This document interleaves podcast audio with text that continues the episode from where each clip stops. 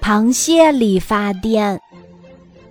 螃蟹开了一家理发店，可是没有人来理发。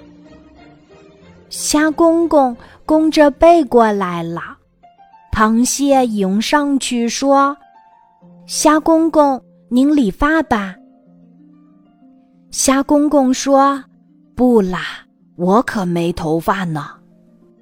瞧您胡须一大把，乱糟糟的。”螃蟹追上去说：“哦，这胡须是我探路用的，可不能剪掉它们。”虾公公一蹦一跳的走了。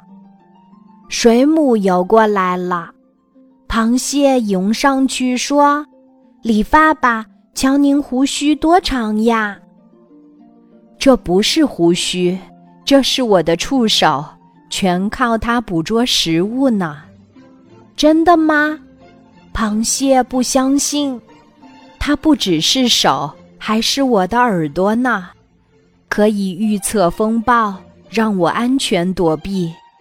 水母说完，急急忙忙离开了。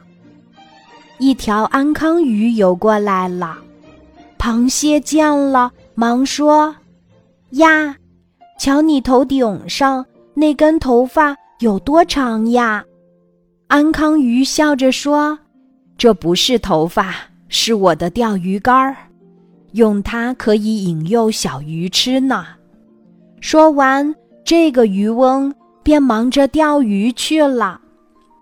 螃蟹见没人理发，只好收起剪刀，关闭了理发店。